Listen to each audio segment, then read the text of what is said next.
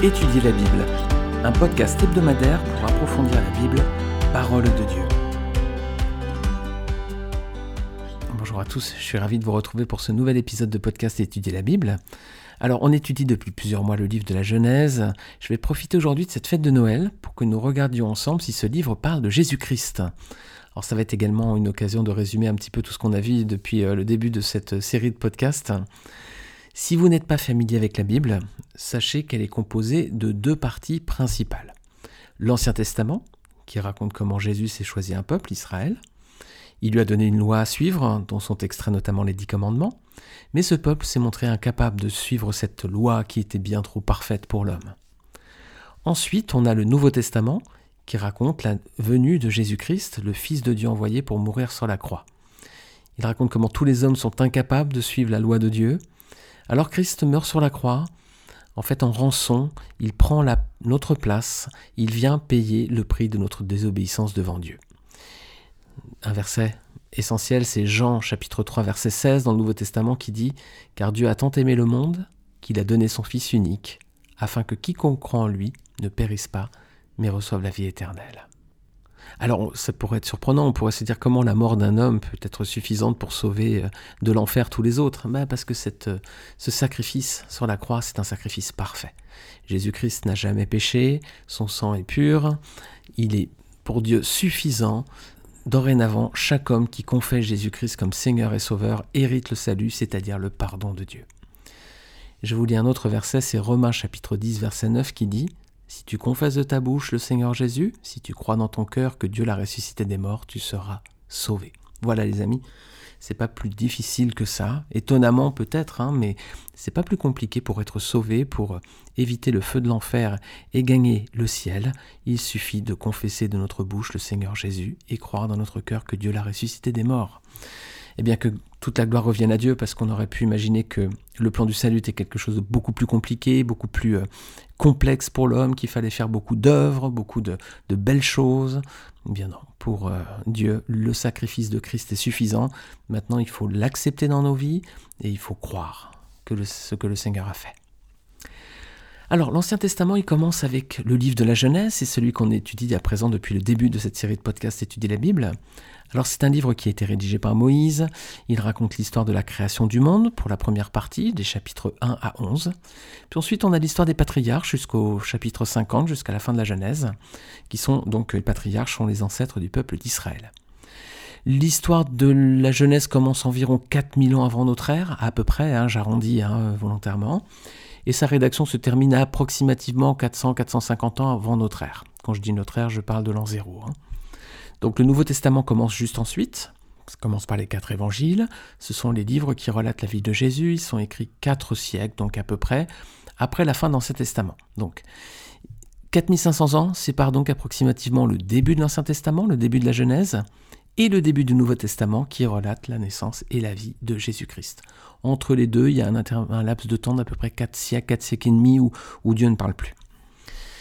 Dans ce contexte, les amis, peut-on trouver des traces de Jésus dans les livres de la Genèse? Ça a été écrit près de 4000 ans avant sa venue?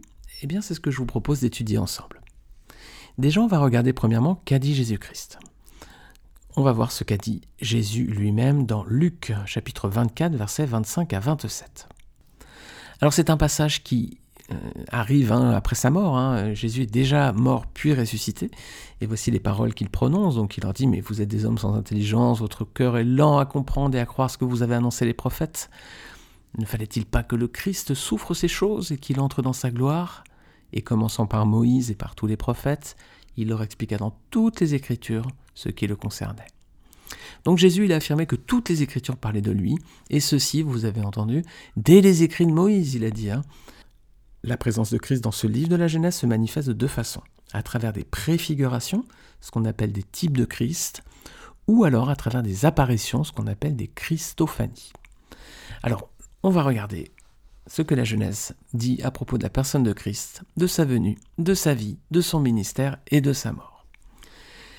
Tout d'abord, on va regarder les tout premiers versets de la Genèse, Genèse chapitre 1er, versets 1 à 3. On va voir ici le concept de Trinité dans la création.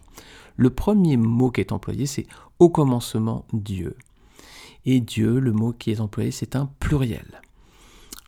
Donc déjà, il y a une notion de pluralité dans ce premier mot. Alors je sais que c'est difficile pour certains, ce concept de Trinité.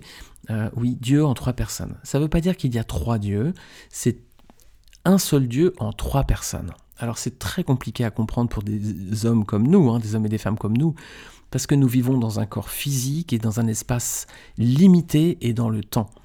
Alors que Dieu, lui, n'est pas dans un corps physique, il n'est pas dans un espace limité, il n'est pas dans le temps. Donc son, dans sa personne, il n'a pas les mêmes, comment dire, les mêmes attributs que nous. C'est un Dieu en trois personnes. Il se présente dès le premier verset du premier chapitre de la Bible dans la Genèse comme Elohim, qui est un pluriel. Il le confirme dans le même chapitre, verset 26. Dieu dit Faisons l'homme à notre image, à notre ressemblance. Il accentue bien cette notion de pluralité. Alors, première apparition de Jésus-Christ dans la Genèse, eh bien, versets 1 à 3, chapitre 1er, euh, on voit clairement la Trinité dans les trois premiers versets de la Genèse. Je vais lire ces versets. Au commencement, Dieu créa le ciel et la terre, Dieu donc Elohim. La terre n'était que chaos et vide, il y avait des ténèbres à la surface de l'abîme, mais l'Esprit de Dieu planait au-dessus de l'eau. Dieu dit qu'il y ait de la lumière, et il y eut de la lumière. Donc on a clairement le Père au premier verset. Au commencement, Dieu créa le ciel et la terre. Donc le Père est présent dès le premier verset du premier chapitre du premier livre de la Bible. Au deuxième verset, on a le Saint-Esprit et l'Esprit de Dieu planait au-dessus des eaux. Et au troisième verset, les amis, on a le Fils. Et Dieu dit, la parole de Dieu, qui est la parole de Dieu? Vous direz Jean chapitre 1, la parole de Dieu, c'est Jésus-Christ, les amis. Vous pourrez regarder aussi ce magnifique passage dans Proverbe 8, versets 22 à 31. On voit là le, Fils hein, qui est présent lors de la création. C'est un, texte absolument incroyable que je trouve vraiment remarquable. Proverbe 8, versets 22 à 31, vous allez voir le récit de la création vu d'un autre regard. Et c'est vraiment magnifique. Alors, d'abord le Père, verset 1, Saint-Esprit, verset 2, le Fils, verset 3. Le Fils est révélé en dernier. Hein, pourquoi? Bah Parce que sa révélation aux hommes sera plus tardive, en fait. Hein. L'Ancien Testament préfigurait la venue de Christ, mais dans l'Ancien Testament, on voit surtout le Père, essentiellement, parfois le Saint-Esprit, et très peu le Fils, si on ne regarde pas bien. Hein. On ne le voit pas clairement, le Fils. Pourquoi? Bah Regardez Colossiens 2, verset 17, qui nous dit c'était l'ombre des choses à venir, mais le corps est en Christ. Et oui, quand on regarde une ombre, les amis, on a, une vague idée. Hein, quand on voit l'ombre de quelqu'un, on, devine la forme, mais on ne peut pas voir les détails. Hein.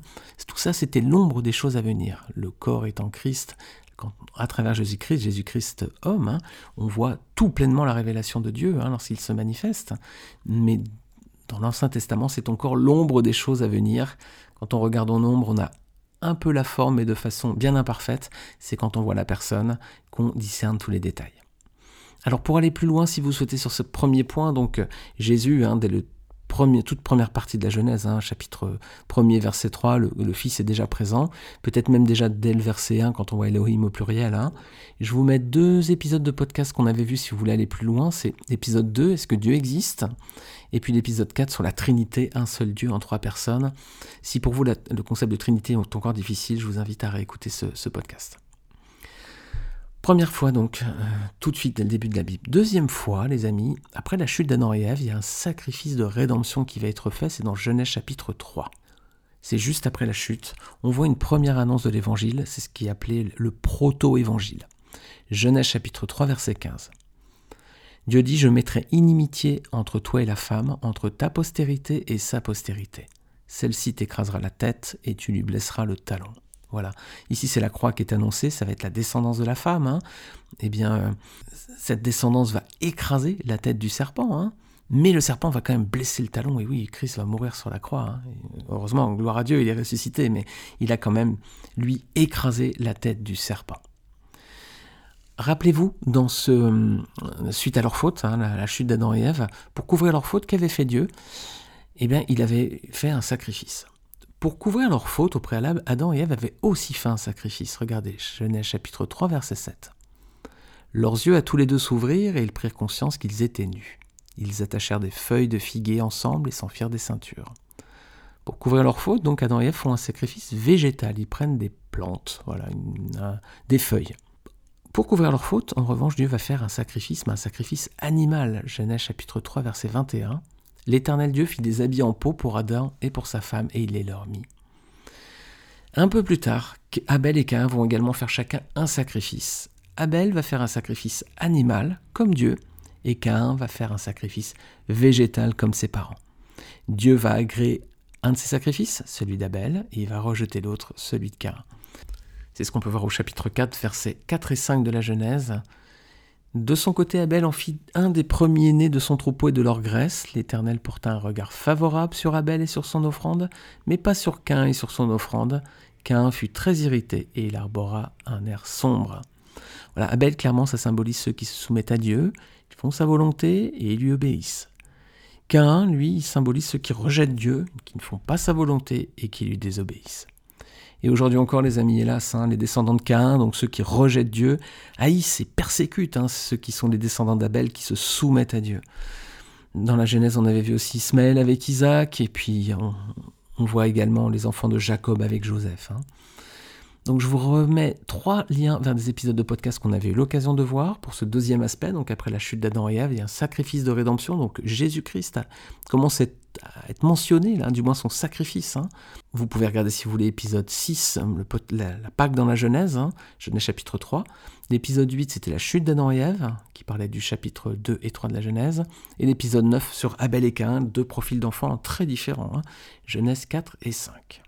Donc on a déjà vu deux parties de la, Genèse assez rapidement qui commencent à présenter l'œuvre de Jésus-Christ.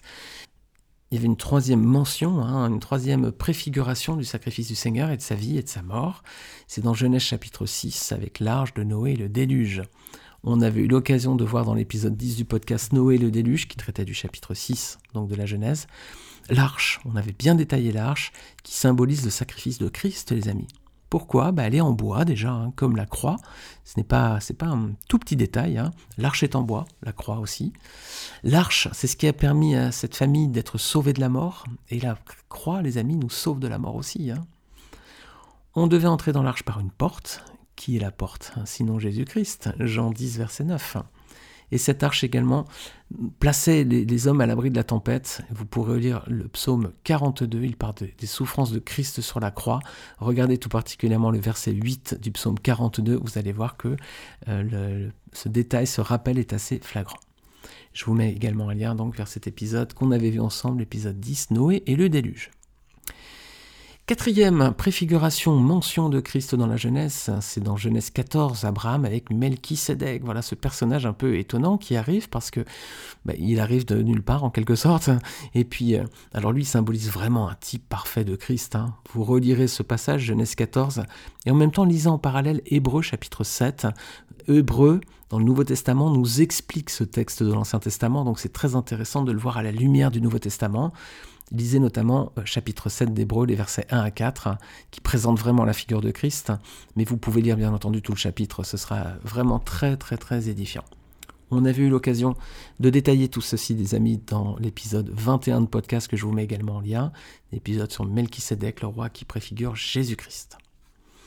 Donc cet épisode de podcast aujourd'hui, hein, qui, fête Noël, hein, c'est aussi pour revoir un petit peu tout ce qu'on a vu depuis le début de la Genèse. C'est une petite révision pour ceux qui sont fidèles et puis pour ceux qui, ne, découvrent ce podcast, hein, qui l'écoutent euh, un peu moins régulièrement, bah, ça vous peut-être donne l'occasion d'approfondir un petit peu cette thématique. Et j'espère ça vous donne aussi envie de découvrir les autres épisodes. Alors, on va avancer un tout petit peu dans la Genèse, on va arriver au chapitre 16. Alors là, les amis, on va voir la première Christophanie. Donc là, c'est vraiment la première apparition de Christ. Il apparaît sous les traits d'un personnage qui revient à plusieurs reprises dans l'Ancien Testament. Et lorsqu'il y a une apparition de ce personnage, c'est Jésus-Christ, hein, c'est l'ange de l'Éternel. Première Christophanie dans la Genèse, Genèse 16, c'est Agar, vous savez, la concubine d'Abraham, enfin du moins la femme que servante hein, de, Sarah, que Sarah avait mis entre les mains, entre guillemets, d'Abraham pour qu'il ait des relations avec elle pour avoir une descendance. Eh bien, l'ange de l'Éternel est apparu deux fois à Agar parce qu'elle s'est enfuie deux fois au désert. La première fois, c'est Genèse chapitre 16. Alors je vous invite à comparer Genèse 16, verset 10 et Genèse 15, verset 5. Vous allez voir que c'est assez troublant par rapport à l'ange de l'Éternel. Et dans Genèse 16, verset 13, on voit aussi qu'après qu'il lui soit apparu, euh, Agar donna à l'Éternel qui lui avait parlé le nom d'Ataelroy, car elle dit Ai-je vu ici la trace de celui qui me voit? Donc elle dit bien que c'est l'Éternel qui lui est apparu. Donc ici, on a la première Christophanie, la première apparition de Jésus-Christ. Alors je suis chrétien et nous les chrétiens pensons que effectivement euh, Jésus-Christ est pleinement homme lorsqu'il était sur terre, mais il est également pleinement Dieu, c'est Dieu lui-même. Genèse 21, deuxième apparition, deuxième Christophanie. Euh, Genèse 21, verset 17 à 18, là c'est l'ange de l'Éternel qui parle et qui dit Je ferai de lui une grande nation, en parlant d'Agar. Bah, c'est pas un simple ange qui parle ici, c'est un ange qui a le pouvoir de faire de cet enfant une grande nation. Donc deuxième apparition de Christ. Je vous mets un lien vers l'épisode 29 de notre podcast, La naissance d'Isaac et la fuite d'Agar au désert. Alors, nouvelle, euh, mention de Christ, Genèse 18. Il y a trois hommes qui, viennent, qui viennent voir Abraham, hein, et puis un de ces hommes est clairement identifié comme l'Éternel. Genèse 18, verset 1. Il discute avec lui, et donc Abraham apprend qu'ils vont aller euh, traiter le problème de Sodome, et puis donc il y a seulement deux des trois qui partent à Sodome. Pourquoi deux seulement? Parce que l'Éternel est saint, les amis, ne peut pas être en contact avec le péché, donc euh, l'Éternel est resté avec Abraham, mais les deux autres qui sont partis à Sodome, bah, c'est aussi l'image du Fils et du Saint-Esprit. C'est eux qui sont venus régler le problème sur Terre. Je vous remets un lien pour aller plus loin. Épisode 25 de notre podcast, l'Abraham qui recevait la visite des trois anges. Si vous voulez aller un petit peu plus loin. Aujourd'hui, je ne fais que survoler. J'approfondis un petit peu, mais l'idée, c'est de regarder ce que la Genèse dit sur la présence de Christ, mais sans forcément rentrer dans le détail. Pour aller plus loin, vous pouvez réécouter les précédents épisodes. Nouvelle, nouvelle image, le sacrifice d'Isaac. Alors là, c'était vraiment une image forte du sacrifice de Christ qu'on trouve dans Genèse chapitre 22. Abraham part sacrifier son fils Isaac, Dieu lui a demandé, il va obéir à la demande de Dieu, Genèse 22, versets 3 et 4. Abraham se leva de bon matin, sella son âne, prit avec lui deux serviteurs et son fils Isaac. Il fendit du bois pour l'Holocauste et partit pour aller au lieu que Dieu lui avait dit. Le troisième jour, Abraham, levant les yeux, vit de loin le lieu. Trois jours de marche, les amis, hein, c'est symbolique aussi. Hein. Plus tard, Jésus va rester trois jours dans la tombe. Abraham qui voit le lieu de loin, c'est une préfiguration d'un événement lointain lui aussi, hein, qui aura lieu au même endroit, les amis, au même endroit, Jérusalem, sur le mont Morija. Enfin, alors, Christ n'a pas été, euh, euh, sacrifié sur le mont Morija, mais c'est le même endroit, c'est Jérusalem. Cet événement, bien sûr, aura lieu plusieurs siècles plus tard. Autre, détail, autre similitude, hein. Isaac qui porte le bois, alors je ne relis pas tout le texte, mais Isaac porte le bois sur lequel il va être immolé, donc euh, comme Christ a porté sa croix. Il part au sacrifice seul avec son père, voilà, c'est une histoire entre le père et le fils, là aussi. Isaac a confiance en son père, hein. tout à fait confiance en, Abraham, donc c'est aussi euh, l'image du, fils qui a confiance au, père, hein, envers le père. Isaac est sacrifié au figuré, Christ va être sacrifié au, sens propre, hein, il va vraiment mourir sur la croix. Et puis à la fin, vous regarderez euh, Genèse chapitre 22, une fois que euh, l'histoire se termine, bah, le père repart seul, Abraham repart seul, on a l'impression qu'il laisse le fils en haut de la montagne. C'est ce qui s'est passé à la croix aussi, le fils est resté seul ensuite. Hein. Alors il y aurait plein, plein, plein de similitudes avec Isaac, et là encore, je vous renvoie vers cet épisode de podcast, je vais vous mettre le lien en bas. Une deuxième Christophanie ensuite, alors peut-être une troisième, parce que déjà Christ est apparu deux fois avec Agar, mais un nouvel épisode où il y a une Christophanie, c'est l'ange de l'Éternel qui arrête Abraham avant qu'il ne sacrifie Isaac hein, dans cette histoire. Hein. Regardez au verset 12 du chapitre 22, l'ange de l'Éternel dit N'avance pas ta main sur l'enfant, ne lui fais rien, car je sais maintenant que tu crains Dieu et que tu ne m'as pas refusé ton fils, ton unique. Vous voyez ici, l'ange dit Tu ne m'as pas refusé ton, fils, donc c'est bien. Euh, Dieu qui parle, mais là c'est à travers Jésus-Christ, donc l'ange de l'Éternel une fois encore. Pour aller plus loin, voilà, je vous remets le lien vers l'épisode 32, le sacrifice d'Isaac. Alors ensuite, on va, on va avancer, on va voir le mariage d'Isaac avec Rebecca. Alors dans cet épisode, on avait vu plein de belles choses, ça c'était un chapitre merveilleux, les amis. C'était une préfiguration. On avait un père, Abraham, hein, qui forme un projet de mariage pour son fils Isaac. Vous allez voir, c'est une vraie préfiguration de l'œuvre divine de rédemption. On a un père donc qui forme un projet de mariage pour son fils. Ce père envoie son serviteur de confiance. On avait vu que c'était l'image du Saint-Esprit. Abraham était l'image de Dieu, Isaac était l'image de Christ, du Fils. Donc le père envoie son serviteur de confiance, le Saint-Esprit, chercher et préparer cette épouse pour son fils. Le serviteur, c'était quoi? Bah, Il accomplit sa mission fidèlement. On avait vu qu'il ne parlait jamais de lui, il présentait le père, qui était euh, très riche, et le fils, qui était héritier de toutes choses. La future épouse Rebecca, magnifique Rebecca dans le chapitre, c'était l'image de l'Église. Elle acceptait cette union sans même avoir vu le Fils, hein, comme nous avons accepté le Seigneur sans l'avoir vu, hein, juste sur la base de ce que le serviteur avait dit. Le fils voit Rebecca ensuite, il accepte le projet de son père, il a confiance encore en lui, il l'épouse, il épouse cette jeune fille qui est présentée par les serviteurs. Quelle plus belle image que celle de l'amour de Dieu pour qui nous sommes l'Église à travers notre union avec Jésus-Christ. Je vous invite à lire Éphésiens 5, versets 25-27, et puis également Apocalypse 19, versets 1 à 10 sur ce sujet. Et je vous mets le lien vers les deux épisodes de podcast et l'épisode 34, le projet de mariage d'Abraham pour son fils Isaac, et l'épisode 35, le mariage d'Isaac et Rebecca. Nouvelle Christophanie un petit peu plus loin, avec Jacob, lorsque Jacob va se battre avec un homme. On est dans le chapitre 32 de la Genèse, au verset 25 à 30. Jacob se bat avec un personnage. Un personnage qui est à la fois un homme, verset 25, et Dieu, au verset 29 un personnage qui est à la fois homme et Dieu, qui ça peut être sinon Jésus-Christ, hein, qui est à la fois Dieu et à la fois homme. Alors voilà, nouvelle Christophanie, encore une fois, vous avez vu, ça fait beaucoup, beaucoup, beaucoup d'apparitions ou de mentions. Alors il y a des préfigurations avec des types de Christ, comme Melchisedec. Il y a des apparitions des Christophanies, comme avec Agar, comme avec euh, euh, au moment du sacrifice d'Abraham, euh, d'Isaac par Abraham. Il y a aussi à ce moment-là avec Jacob. Il y a aussi des mentions hein, du sacrifice avec l'arche. Voilà, c'est des, des, signes. Hein. Tout ceci n'était que l'ombre des choses à venir, mais la vérité, la révélation complète est en Christ, les amis. Alors il reste encore un personnage qui est peut-être le type de Christ le plus complet de la Genèse, peut-être même de l'Ancien Testament, un type même dans tellement de détails, c'est Joseph les amis. C'est l'un des plus beaux types de Christ. Alors comme on va bientôt euh, arriver sur le personnage de Joseph, je ne vais pas détailler tout de suite, ce sera le thème d'un prochain podcast entier sur euh, Joseph en type de Christ. Alors je ne le prends pas aujourd'hui pour garder euh, un petit peu de, contenu et puis de richesse pour l'épisode qui viendra. Alors pour résumer, la Genèse, elle parle de bah, la personne de Christ. Hein, Genèse chapitre 1, verset 3. Dieu dit, hein, voilà, ça y est, Christ est déjà là. Sa venue également, Genèse chapitre 49, vous verrez qu'avec euh, quand Jacob va bénir ses fils, il va parler du Shiloh, il va parler de la venue de celui qui va libérer le peuple. La jeunesse parle également de la vie de Christ, avec ses différents types qu'on a pu voir, avec Isaac, voilà, qui rappelle hein, la, vie de Christ. Euh, Joseph aussi, vous verrez tellement de détails. Son ministère, voilà, c'est les apparitions de l'ange de l'Éternel avec les actions que Christ a pu entreprendre. Et puis sa mort également. Hein, Genèse euh, chapitre 3, lorsqu'il dit à la femme, tu lui écraseras le talon. Voilà. Magnifique, hein. vous avez vu que la jeunesse parle tellement de Jésus-Christ, parfois de façon assez précise, on le voit assez bien en tant que chrétien, parfois c'est plus, plus caché. Voilà, la révélation sera complète ensuite avec le Nouveau Testament. Et c'est ce qu'on fait à Noël, les amis, hein, la venue du Seigneur, la naissance du Rédempteur, du Sauveur du monde, ce Dieu hein, fait homme qui vient vivre parmi nous, qui vient dans notre bassesse, qui vient humble, comme un petit enfant qui naît dans une étable, fragile, dans un endroit Personne n'aimerait que ses enfants naissent dans une étable. Hein.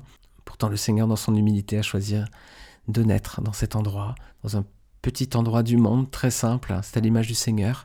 Mais quelle vie glorieuse, les amis, quelle mort magnifique et grandiose sur la croix pour le salut des hommes. Que le Seigneur soit béni pour euh, sa venue, sa naissance, sa vie, sa mort et sa résurrection.